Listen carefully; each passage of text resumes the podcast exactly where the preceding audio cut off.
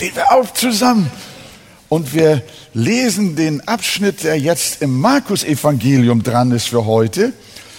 Und zwar Markus 2, Vers 18 bis 22. Wir wollen mal schauen, was jetzt äh, uns der Text sagt. Und die Jünger des Johannes und die der Pharisäer pflegten zu fasten. Und sie kamen zu ihm und fragten, warum fasten die Jünger des Johannes und der Pharisäer, deine Jünger aber fasten nicht? Da hat Jesus bestimmt gesagt, meine Jünger fasten auch. Hört, was Jesus sagt. Können die Hochzeitsgäste fasten, solange der Bräutigam bei ihnen ist? Solange sie den Bräutigam bei sich haben, können sie nicht fasten. Es werden aber Tage kommen, da der Bräutigam von ihnen genommen sein wird, und dann in jenen Tagen werden sie fasten. Und niemand näht einen Lappen von neuem Tuch auf ein altes Kleid, sonst löst sein neuer Flicken sich ab vom alten und der Riss wird schlimmer.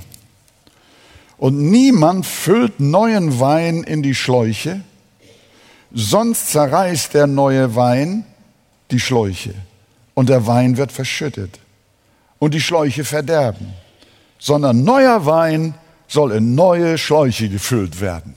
Amen. Nehmen wir Platz miteinander. Also hier wird die Frage des Fastens aufgeworfen. Und der Vorwurf, dass äh, warum denn nun die Jünger Jesu nicht fasten, anders als die Jünger des Johannes und die Jünger der Pharisäer. Äh, wie, es ist, kommt natürlich die Frage auf, wie ist das hier mit neutestamentlichen Christen und dem Fasten? Äh, da können wir einfach äh, so aus der gesammelten, ähm, auf dem gesammelten Schriftwerk zu diesem Thema im Neuen Testament sagen, jawohl, es gibt eine biblische Praxis des Fastens, aber es gibt kein neutestamentliches Gebot des Fastens. Im Alten Testament gab es das Gebot, einmal im Jahr einen Tag zum Fasten zu nehmen, nämlich den Versöhnungstag. 3. Mose 16, äh, 29 bis 34. Darauf nimmt auch Paulus in Apostelgeschichte 27, Vers 9 statt. Also äh, wir sehen im Neuen Testament gibt es ein solches Gebot, einmal im Jahr, wie im Alten Testament gesagt, zu fasten nicht. Aber Fasten wurde auch im Neuen Testament praktiziert. Ihr erinnert euch, dass äh, äh, als Paulus und Barnabas zur ersten Missionsreise ausgesandt wurden, dann lesen wir, als sie dem Herrn dienten und fasteten, sprach der Heilige Geist, sondert mir aus Barnabas und Saulus zu dem Werk, zu dem ich sie berufen habe. Und da fasteten sie und beteten und legten die Hände auf sie und ließen sie ziehen. Auch Paulus schreibt von sich äh, zweimal, eine Stelle zitiere ich, 2. Korinther 11, Vers 27, in Mühe und Arbeit, in viel Wachen, in Hunger und Durst, in viel Fasten gewesen, schreibt Paulus über sein Leben und seinen Dienst. Und Jesus gibt auch Anweisungen, wie wir uns beim Fasten verhalten sollen. Er sagt nicht, ihr sollt fasten, sondern er sagt, wenn ihr fastet. Wenn ihr fastet, dann sollt ihr nicht sauer dreinsehen wie die Heuchler, denn sie verstellen ihr Gesicht, um sich vor den Leuten zu zeigen mit ihrem Fasten. Wahrlich, ich sage euch, sie haben ihren Lohn schon gehabt. Und dann, wenn du aber fastest, so salbe dein Haupt und wasche dein Gesicht. Ich hoffe, das macht ihr auch, wenn ihr nicht fastet damit du nicht vor den Leuten zeigst mit deinem Fasten, sondern damit du dich nicht vor den Leuten zeigst mit deinem Fasten, sondern vor deinem Vater, der im Verborgenen ist. Und dein Vater, der in das Verborgene sieht, wird dir's vergelten.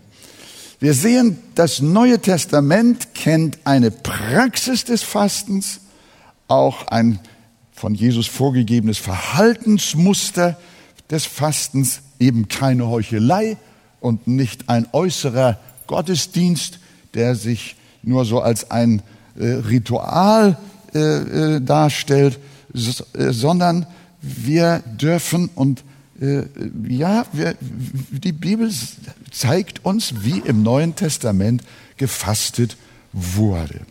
Und da kommt natürlich auch die Frage auf, wozu ist denn Fasten gut? Äh, wenn das Neue Testament eine Praxis des Fastens kennt, wozu ist sie gut? Nicht um Gottes Gunst und Anerkennung zu erlangen. Das ist erstmal ganz wichtig.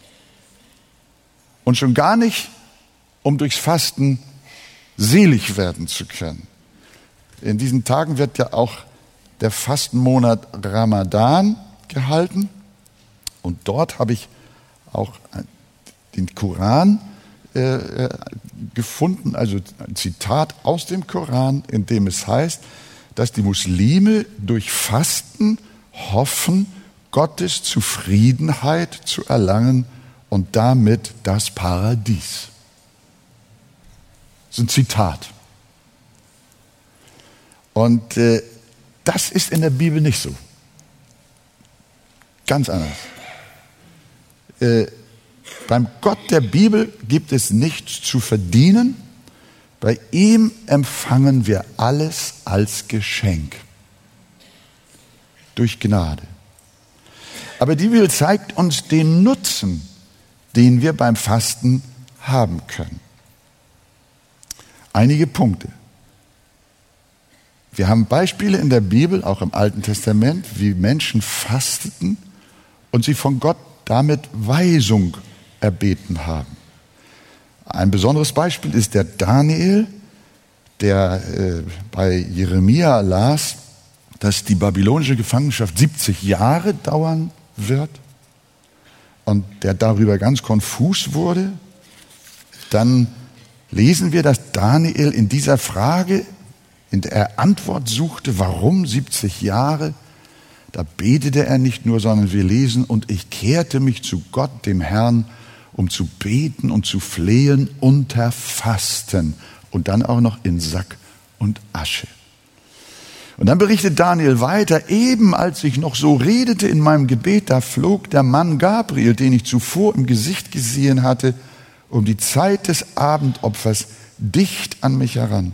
Und jetzt, und er unterwies mich und rede mit mir und sprach, Daniel, jetzt bin ich ausgegangen, um dir zum rechten Verständnis zu helfen. Nun dürfen wir nicht davon ausgehen, wenn wir fasten, dass dann jedes Mal der Engel Gabriel zu uns kommt. Aber das ist ein Hinweis, dass es dem Daniel geholfen hat, zu beten und zu fasten und Gott zu bitten, schenk mir doch eine Antwort, die ich jetzt noch nicht weiß. Und das glaube ich, das dürfen wir auch nutzen. Wenn wir von Gott Weisung erbitten, dass wir dann auch ihn fragen und das durch Fasten unterstützen.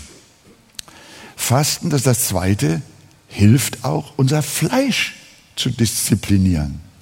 Paulus schreibt in 1. Korinther 6, Vers 12, alles ist mir erlaubt, aber nicht alles dient zum Guten. Alles ist mir erlaubt, aber es soll mich nichts gefangen nehmen. Paulus muss nicht alles haben. Er muss auch nicht alles essen und alles probieren. Das Sprichwort sagt auch in unserer Sprache, allzu viel ist ungesund. Weniger kann manchmal mehr sein. Äh, Paulus diszipliniert ganz bewusst seinen Leib. Und das gilt für alle Gelüste, die unser Fleisch hat. Essen, Trinken, Sexualität, Bequemlichkeit, Faulheit, die Sucht nach Luxus und so weiter. Und er schreibt in 1. Korinther 9, 27, sondern ich bezwinge meinen Leib und zähme ihn, damit ich nicht anderen predige und selbst verwerflich werde. Er bezwingt seinen Leib. Und Fasten ist dabei eine Hilfe. Äh, ich habe, äh, ich glaube, es hat sich schon rumgesprochen, habe ich auch manchmal schon erwähnt. Äh, ich habe eine unglaublich eine Schwäche. Ja, vielleicht ist es auch eine Sünde. Ich liebe die Schokolade im Kühlschrank meiner Frau. Und kaum habe ich gefrühstückt, und dann habe ich mir gesagt, Wolfgang, heute nicht, du hast schon wieder zugenommen. Letztens hat ein Doktor zu mir gesagt, ich hätte die Fettsucht. Und äh, dann habe ich mir gedacht, ich muss auch mal ein bisschen enthaltsam werden. Aber das haut irgendwie nicht hin. Ich glaube, die Schokoladenindustrie hat irgendein äh, Suchtmittel also da reingegeben, dass ich immer da, ich lande immer wieder vor dem Kühlschrank. Äh, falls jemand von gleicher Schwachheit oder Sünde befallen ist, kommt hinterher zu mir. Wir beten mal miteinander, nicht wahr? ja. ja, nun ihr anderen, die ihr am Kaffee hängt, das, ihr solltet euch auch treffen, nicht wahr? Äh, also ich glaube, ich glaube, dass jeder hat auf seine Weise damit zu tun. Aber was ich einfach gemerkt habe, wenn ich nicht aufpasse, unterwirft mich mein Körper. Ich werde zum Sklaven meines Fleisches. Und das tut nicht gut. Und unser Leib wird sogar unser Götze. Wir wollen jetzt nicht nur auf das Übergewicht abzielen. Einige Leute sollten fasten und andere sollten mal endlich mal anständig essen. Äh, es gibt in beide Richtungen eine Sucht. Und beides ist nicht nur nicht gesund, sondern beides verhindert auch, äh, dass äh, wir auch ein dass wir unser eigenes Leben, unsere Lüste und unsere Ideen, auch, die, auch, auch dieser Körperkult, dieser Fitnesskult, Schlankheitswahn, äh, das ist auch so ein, eine Unterwerfung in die Sklaverei, in beide Richtungen. Und äh, da kann das Fasten oder, wie ich schon sagte, mal auch das vernünftige Essen auch äh, eine Hilfe sein. Denn die Bibel stellt die Selbstbeherrschung als eine Frucht des Geistes dar. Die Frucht des Geistes aber ist Liebe, Freude, Friede, Langmut, Freundlichkeit, Güte, Treue, Sanftmut und jetzt sagt die Elberfelder Enthaltsamkeit. Die Schlachter sagt äh, ähm, Selbstbeherrschung und Luther sagt Keuschheit. Und alles ist richtig. Also Fasten hilft auch unser Fleisch zu disziplinieren und kann auch unsere Heiligung unterstützen. Fasten demütigt uns auch. Schauen wir uns einmal an, was Gott seinem Volk Israel zu bedenken gab. Schon im 5. Mose 8, Vers 2. Gedenke des ganzen Weges, sagt der Herr zu Israel, Gedenke des ganzen Weges, den dich der Herr, dein Gott, geleitet hat, diese 40 Jahre in der Wüste. Und jetzt, auf dass er dich demütigte. Wie hat er das gemacht? Er ließ dich hungern. Gott ließ Israel hungern. Und speiste dich mit Manna, das du und deine Väter nie gekannt hatten, auf dass er dir kundtäte, dass der Mensch nicht lebt vom Brot allein, sondern von allem, was aus dem Mund des Herrn geht. Fasten lehrt uns, wie abhängig wir sind. Da erinnern wir uns daran. Wir haben nur eine kurze Zeit gefastet, vielleicht nur eine Mahlzeit ausgelassen. Und schon merken wir, wir werden schwach. Und wenn das etwas länger geht, kein Essen und auch kein Trinken möglicherweise, dann wird uns elend und wir werden schwach und nicht lange, dann sterben wir sogar. Fasten kann uns sehr helfen, unsere Sinne von der Illusion, vor der Illusion zu bewahren, dass wir Menschen auch ohne unseren Schöpfer zurechtkommen könnten. Es erinnert uns daran, wie abhängig wir sind und das macht uns demütig. Gott ließ Israel in der Wüste hungern und demütigte sie, sagt der biblische Text. Fasten kann uns helfen, schwere Aufgaben vorzubereiten. Esra ließ vor der langen und gefährlichen Rückreise von Babylon nach Jerusalem ein Fasten ausrufen und schrieb in Esra Buch, und ich ließ dort am Fluss bei Ahava ein Fasten ausrufen, damit wir uns vor unserem Gott demütigen. Hier haben wir auch diesen Punkt wieder. Damit wir uns vor unserem Gott demütigten, um von ihm eine Reise ohne Gefahren zu erbitten für uns und unsere Kinder und alle unsere Habe. So fasteten wir und erbaten solches von unserem Gott. Und er erhörte uns. Sie fasteten. Und das berühmteste Beispiel dazu ist ja Jesus selbst. Er hat, bevor er seinen Dienst öffentlich begann, hat er 40 Tage und 40 Nächte gefastet. Das ist beispiellos. Also, wir können nicht sagen, das Neue Testament kennt kein Fasten. Aber es kennt auch keinen Befehl. Unter den zehn Geboten ist das Fasten ist kein Fastengebot. Fasten unterstützt auch unsere Buße und Fürbitte. Als Nehemia vom schmachvollen Zustand Jerusalems erfuhr, wir haben ja kürzlich erst das Buch Nehemia durchgearbeitet, und da erinnert ihr euch, als Nehemia hörte von der Schmach Jerusalems und den zerbrochenen Mauern, dann war er so erschüttert und er berichtet dann, als ich aber diese Worte hörte, diesen Bericht aus Jerusalem, setzte ich mich nieder und weinte und trug Leid tagelang und fastete und betete vor dem Gott des Himmels. Und dem Propheten Joel ließ Gott ausrufen, doch auch jetzt noch spricht der Herr, bekehrt euch zu mir von ganzem Herzen mit Fasten, mit Weinen, mit Klagen. Gott möchte, dass unsere Buße und unsere Gebete aus einem tiefen und ehrlichen Herzen kommen. Ein Verkündiger des Evangeliums namens Arthur Wallis hat gesagt, Fasten sind für unser Fasten sind für unser Gebet das, was für den Adler seine Flügel sind.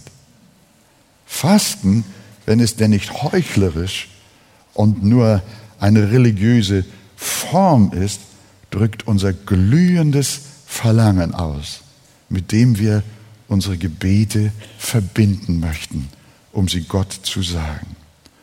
Und so haben durch Gottes Gnade manchmal auch Könige landesweit zur Buße und zum Fasten ausgerufen, so dass der Herr sich ganzer Völker erbarmte und ihnen Umkehr schenkte, wie wir es zum Beispiel von Ninive wissen.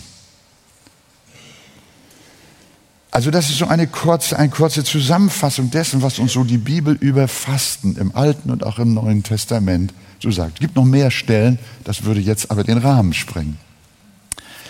Nun also zurück zu unserem Text.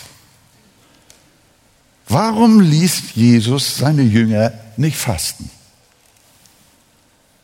Die haben ihn gefragt. Es könnte auch sein, dass jemand reinkommt und uns fragt, warum fastet die Arche nicht? Ich glaube, sie fastet doch. Wir wissen es nur nicht von jedem. Warum ließ Jesus seine Jünger nicht fasten, wo es doch eine so positive Bedeutung hat, wie wir gesehen haben? Weil Jesus klar machen wollte, dass Fasten in sich selbst keinen geistlichen Wert hat. Das ist wie mit den verschiedenen Gebetsformen. Fasten ist auch so eine Gebetsbegleitung. Wenn wir unsere Hände heben, ist das ein Ausdruck von Gebet.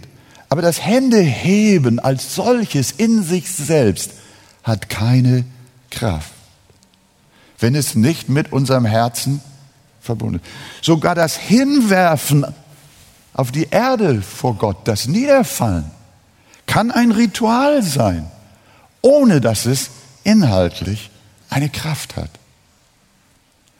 Auch das Händefalten kann ganz schnell so eine leere Gewohnheit sein. Alles faltet seine Hände. Und so kann auch Fasten, so positiv wie es ist, in sich selbst geistlich hat auch keinen geistlichen Wert. Durch Fasten wird kein Mensch selig und auch kein Mensch geistlicher. Durch Fasten in sich selbst. Es kann eine Unterstützung auf dem Weg unserer Heiligung und unserer Hingabe sein.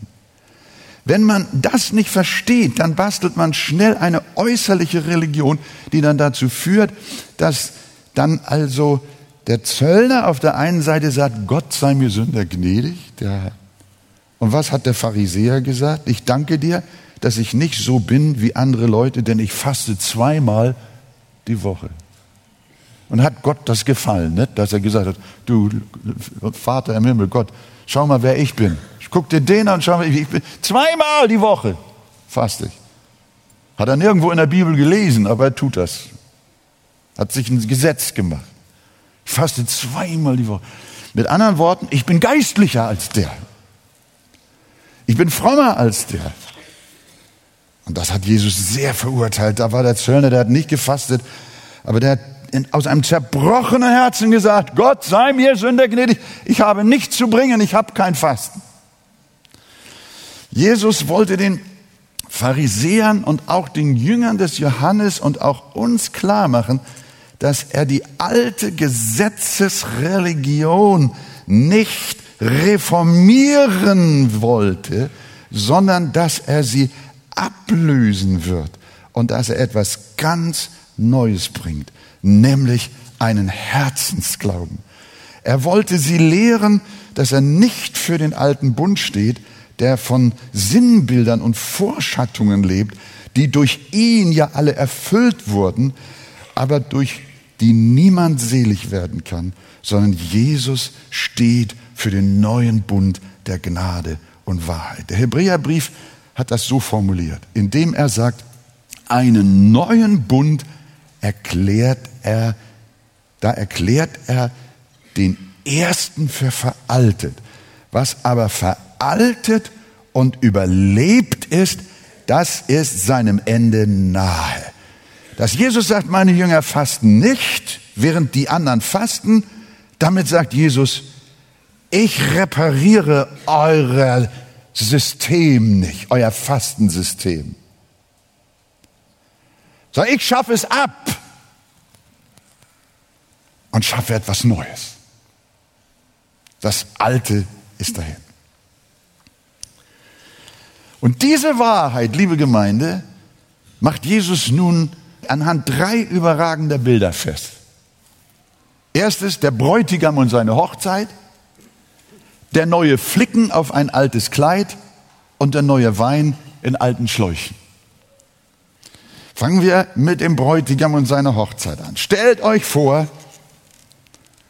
hier in der Arche Hochzeit.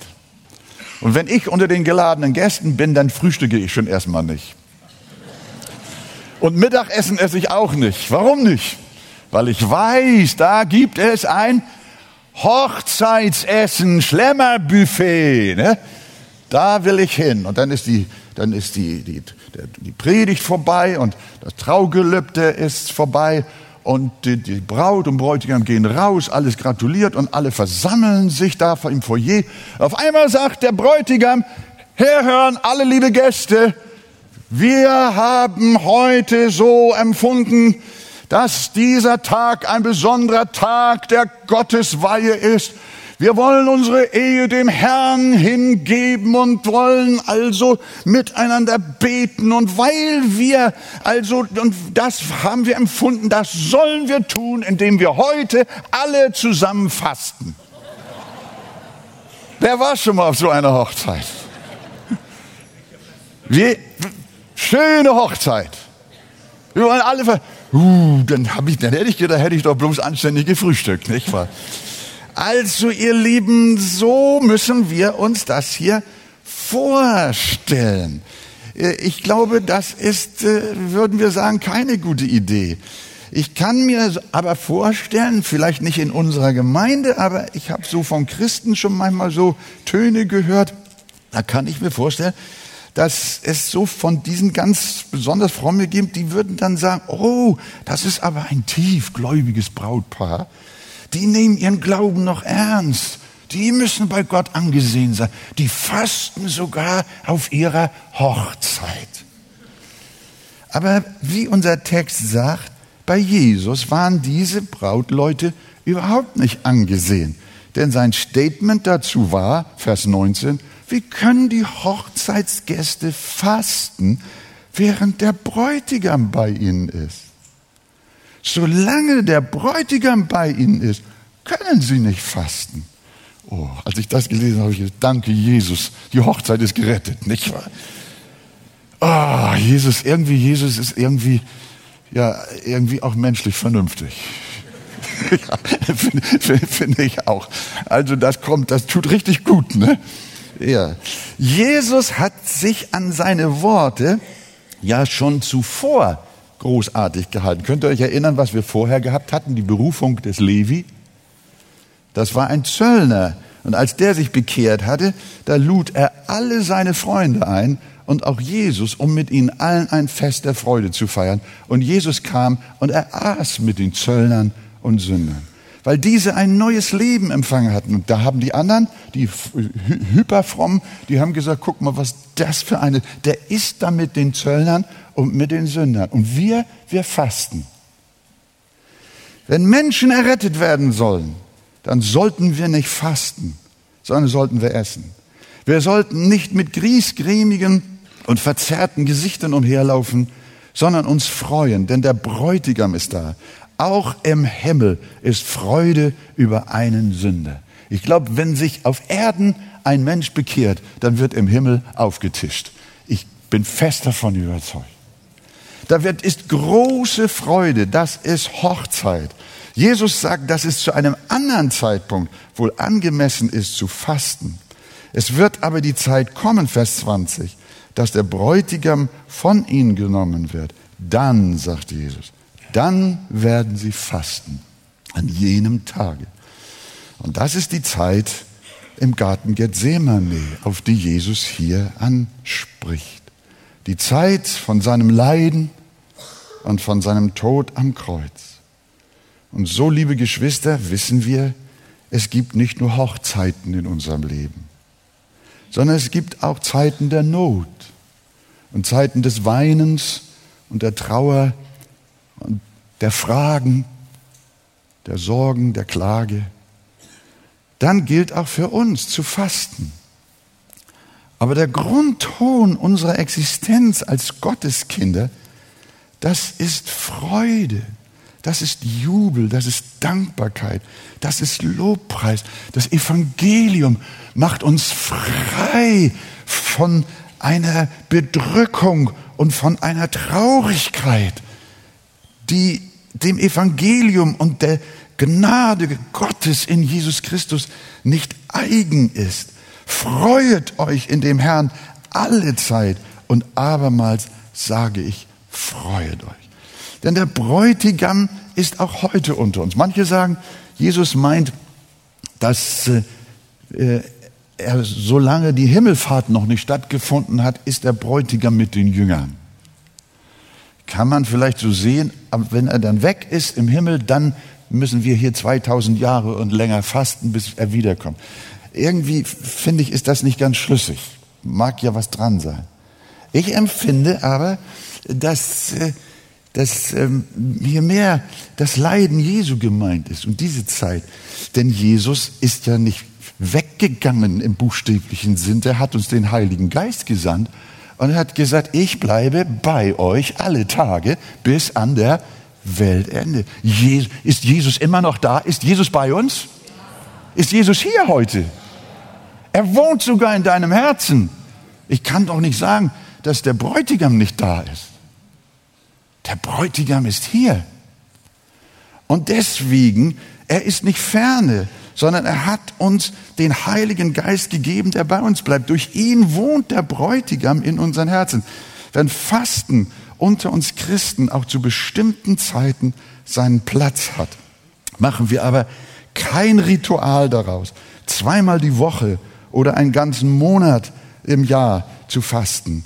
Denn wir wissen, durch Fasten werden wir nicht seliger, sondern nur durch den Glauben an Jesus Christus, der das Werk der Erlösung schon völlig für uns vollbracht hat. Nicht durch ein frommes Werk bekommen wir Anerkennung von Gott, sondern wir bekommen Anerkennung von Gott durch das Werk, das Jesus Christus in seiner Erlösung für uns getan hat. Und alles Volk sagt, das hoffe ich, dass ihr dazu Amen sagen könnt. Und darum ist Freude, Jubel, Lobpreis, Dank und Anbetung unsere Tätigkeit. Lobpreis, Jubel und Freude ist unser Leben. Weil der Bräutigam da ist, regiert Freude und Glückseligkeit unser Leben und nicht saure Gurkenzeit. Jesaja ruft schon die Botschaft des Evangeliums aus und sagt, zu schaffen den Trauernden zu Zion, dass ihnen Schmuck statt Asche, Freudenöl statt Trauerkleid, Lobgesang statt eines betrübten Geistes gegeben werde. Also Jesus sagt, der Bräutigam ist da, Hochzeit ist im Anbruch, deswegen fasten meine Jünger nicht. Zweites Bild, das Jesus gebraucht, ist der neue Flicken auf ein altes Kleid. Vers 20. Niemand flickt einen Lappen von neuem Tuch auf ein altes Kleid, sonst reißt der neue Lappen vom alten ab und der Riss wird ärger. Ich vermute mal, das hängt mit dem Einlaufen eines Stoffes zusammen, wenn vom Reißen die Rede ist. Ich bin ja kein Schneider und auch kein Textilfachmann.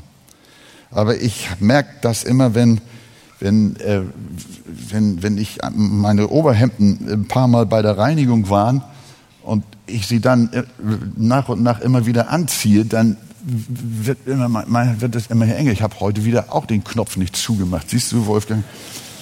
äh, das Hemd ist auch schon wieder in die Jahre gekommen. Äh, und dann denke ich immer, ich sage zu Gertrud, weißt du, ich glaube, da die, die Hemdenhersteller, die machen da was rein in den, in den Kragen, damit das immer mehr einläuft, dass man schneller wieder ein neues Hemd kauft. Dann sagt Gertrud zu mir, ich glaube, das liegt eher an deinem dicken Hals, nicht wahr? Darüber will ich mich jetzt auch nicht streiten, ob mein Hals also dicker wird oder das Hemd einläuft. Ich, ich habe die Hemden in Verdacht. Ne? Äh, äh, aber, aber wie dem nun auch sei, das nur nebenbei. Jedenfalls wissen wir alle in, aus irgendeiner Erfahrung, dass Stoff auch einlaufen kann. Auf jeden Fall sollen ältere Stoffe die Art haben, stärker einzulaufen als neue. Sie sind auch nicht mehr so reißfest, habe ich mir sagen lassen, wie neue Gewebe. Und das erzeugt Spannungen, dass trotz Flicken das Kleid doch wieder reißt. Und damit macht Jesus klar, Altes gehört zu Altem und Neues gehört zu Neuem. Da lernen wir etwas draus. Für unsere Gemeinde, aber auch für jeden persönlich. Manche Leute wollen Jesus nämlich wie einen Flicken behandeln und wollen ihn auf ihr altes Kleid, auf ihr altes Wesen, auf ihren alten Charakter aufnähen. Aber das klappt nicht, sondern das reißt.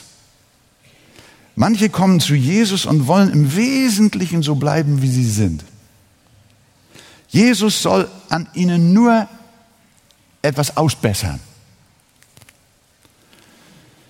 Sie halten sich selbst schon ziemlich für gut. Es fehlt ihnen nur ein bisschen Gesundheit. Könnte Jesus ja mal einen Flicken drauf machen. Ein besserer Job, etwas mehr Geld. Sie wollen im, im Wesentlichen ihren Stiefel weiterfahren. Und wenn Jesus das noch so ihr, ihr Leben, das ohnehin schon einigermaßen läuft, noch verbessern kann, dann ist es ja in Ordnung. Komm, Herr, pack mir hier noch ein paar neue Flicken drauf. Ein Fabrikant, der fragte diesen Evangelisten, der diese Wohlstandslehren vertritt, warum meinen Sie, sagt der Fabrikant, dass ich Jesus brauche? Ich habe eine gute Frau, ein gutes Geschäft, gute Gesundheit, eine tolle Villa, eine Luxusjacht und viele Freunde, wozu brauche ich noch Jesus? Ich habe doch alles. Und wisst ihr, was dieser Evangelist, wir müssen ihn sagen, falscher Evangelist, gesagt hat, geantwortet hat? Wenn Sie Jesus in Ihr Leben aufnehmen, dann haben Sie von allem noch mehr. Jesus soll Ergänzung sein. Aber Jesus ist kein Ergänzer. Jesus flickt nicht, sondern Jesus macht alles neu. Er ist kein Ausbesserer. Er packt zum Alten nicht einfach was Neues hinzu, sondern er ist ein Neuschöpfer. Ist jemand in Christus, so ist er eine neue Kreatur. Er ist eine neue Schöpfung. Jesus arbeitet nicht mit Flicken. Ihr sitzt da und sagt gar nichts. Ich bin so, wenn ich das so auf mich wirken lasse, was Jesus gesagt hat, man, man nimmt keinen neuen äh, Stoff und kein neues Tuch für alte Sachen. Und so macht es Jesus auch nicht, sondern er schenkt eine neue Kreatur. Das Alte ist vergangen, siehe, Neues ist geworden. Unser Nachbar hat eine große Hecke, die im Frühjahr neue Knospen und Blätter bekommt. Das beobachte ich jedes Jahr, auch jetzt in diesen Tagen wieder. Dann kann man sehen, wie restliche alte Blätter noch so den Winter irgendwie vergilbt an den Zweigen äh, dran geblieben sind. Äh, die aber eines nach dem anderen jetzt abfallen. Die neuen Blätter dulden keine alten mehr. Es hängen an einem Baum nie neue und alte Blätter gemeinsam dran. Das Alte muss runter, bevor das Neue kommt. Und Jesus kommt mit absoluter Neuheit. Du kannst nicht das unflätige Kleid deiner eigenen Gerechtigkeit behalten. Die Bibel sagt, unsere Gerechtigkeit ist wie ein unflätiges Kleid. Und da kannst du nicht einen Lappen aus dem neuen Kleid der Gerechtigkeit Gottes raufkleben sondern du musst das alte Kleid runterziehen. Und das neue Kleid, das Jesus dir gibt, musst du anziehen, damit du ein wirklich neuer Mensch bist. In Jesu Namen. Amen. Das ist so wunderbar. Keine halben Sachen. Äh, beides geht nicht, entweder oder. Es gibt auch Menschen, die wollen ihre Religion behalten. Wir haben sie hier immer wieder auch im Laufe der Jahre gehabt. Ich weiß das auch von äh, Gesprächen und Briefwechsel mit Fernsehzuschauern. Ja, ich sage kein schlechtes Wort über irgendeine andere Konfession, aber wir haben beispielsweise Menschen, die kommen aus dem Katholizismus, aus dem Aberglauben, wir haben eine, eine, eine, ja, ich will das nicht weiter ausformulieren, aber Sie kommen und dann merken sie, sie brauchen Jesus. Aber irgendwie bleiben sie doch am Marienkult. Und Jesus soll ihnen Flicken geben. Das haut nicht hin. Die Pharisäer wollten am alten Judaismus festhalten, haben sich für Jesus interessiert. Aber als er dann sagte, ich will nichts von eurem Alten übernehmen, sondern ich bringe die Werkegerechtigkeit ist vorbei. Ich bringe die Gnade. Das geht nicht ineinander. Das reißt. Und wir wissen in der Apostelgeschichte, wie Paulus diesen Kampf gekämpft hat. Die, die Juden wollten Jesus. Sie wollten aber ihn nur als Flicken für den alten Judaismus. Und das riss. Es gab Streit, es gab Not in der Kirche, in der Gemeinde. Einige wollten die Beschneidung um jeden Preis. Da ging es nicht um Fasten, sondern da ging es um die Beschneidung und um Sabbate und Feiertage und Neumonde und Speisegesetze. Das, dieses System wollten die Menschen beibehalten, das alte System. Und Jesus sollte nur etwas Neues dazu tun. Aber Jesus sagt, das ist unvernünftig, das macht keiner. Niemand nimmt einen neuen, ein neues Tuch, um ein altes Kleid zu flicken. Ja, Menschen halten fest an ihrer Esoterik, an ihren Madonnen, an ihren Ikonen. Kürzlich habe ich mit jemandem zu tun gehabt, der hat mir wirklich gesagt, von Jesus gesprochen. Und im gleichen Atemzug erzählte er mir, ja, wenn er so eine Ikone vor sich hat, auch die Maria oder eine Madonna, dann fängt das Bild, kommt Tränen aus ihren Augen. Und Jesus ist doch auch so gut. Nein, ihr Lieben, Jesus und Aberglaube passt nicht zusammen. Wallfahrten, Pilgertouren. Sie wollen das alles ein bisschen mit Evangelium aufhübschen, ein bisschen Gnadenlehre auf ihr altes Werkesystem kleben. Aber Jesus lässt sich nicht für den alten Irrtum missbrauchen. Er macht alles neu. Und das möchte ich dir auch sagen, mein Freund. Du kannst nicht Jesus nachfolgen, wenn du nicht radikal dein altes System, dein Lebenssystem ausräumst.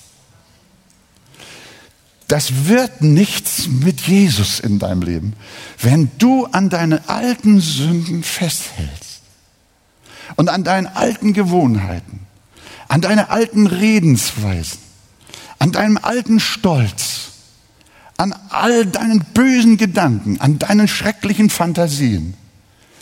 Wenn du deinen Lebensstil so weiterführen willst und nur Jesus soll ihn so ein kleines bisschen christianisieren, dann sage ich dir, dann machst du ein neues Tuch auf ein altes Kleid. Und das reißt.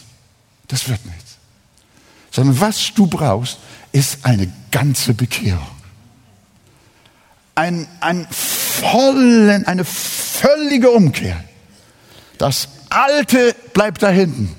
Siehe, es ist alles neu geworden. Gott helfe dir. Die Zeit ist jetzt um. Ich mache es kurz. Aber das dritte darf nicht fehlen. Geht in die gleiche Richtung. Das dritte Beispiel, das Jesus braucht, der neue Wein in alten Schläuchen. Niemand, Vers 22, niemand füllt neuen Wein in alte Schläuche, sonst zerreißt der Wein die Schläuche und der Wein ist verloren und die Schläuche auch, sondern man soll neuen Wein in neue Schläuche füllen. Früher hatte man keine Fässer und Glasbehälter, sondern man füllte den unvergorenen Saft, möglicherweise so vorgegoren, wie auch immer, ich bin kein Fachmann, aber den Traubensaft in die Weinschläuche. Und die Beschaffenheit dieser Weinschläuche war so, dass sie der Ausdehnung des Weines beim Gärvorgang standhalten konnten. Der Gärprozess hat mehr Volumen geschaffen. Und die Schläuche waren elastisch. Aber je älter die Schläuche wurden, das ist wie mit meinem Hemd. Je älter die Schläuche wurden, desto mehr verloren sie ihre Dehnbarkeit, ihre Elastizität. Und wenn man dann trotzdem neuen Wein zum Gären in alte Schläuche hineingab, dann platzten sie nicht selten, sodass der kostbare Wein verschüttet wurde.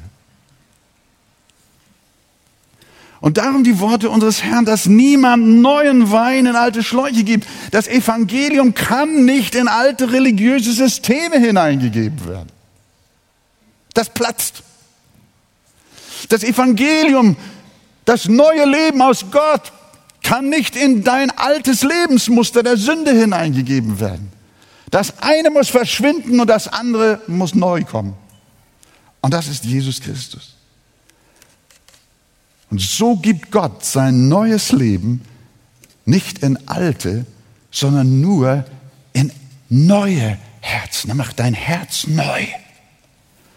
Und dann gibt es neuen Wein. Herzen, die rein geworden sind. Ich will euch ein neues Herz geben und einen neuen Geist in euer Inneres legen. Ich will das steinerne Herz aus eurem Fleisch wegnehmen und euch ein fleischendes Herz geben. So wie das Licht die Finsternis total vertreibt und das Leben auch den Tod, so duldet Jesus keine alten Sünden, sondern er rottet sie alle aus und bringt von Kopf bis Fuß ein neues Leben. Der neuer Wein in neue Schläuche und nicht ein alter Lappen auf ein neues Kleid. Und wenn der Bräutigam da ist, dann haben wir kein religiöses System mehr, sondern dann freuen wir uns über die Gnade und das Heil, das wir in Jesus Christus empfangen haben. In Jesu Namen. Amen.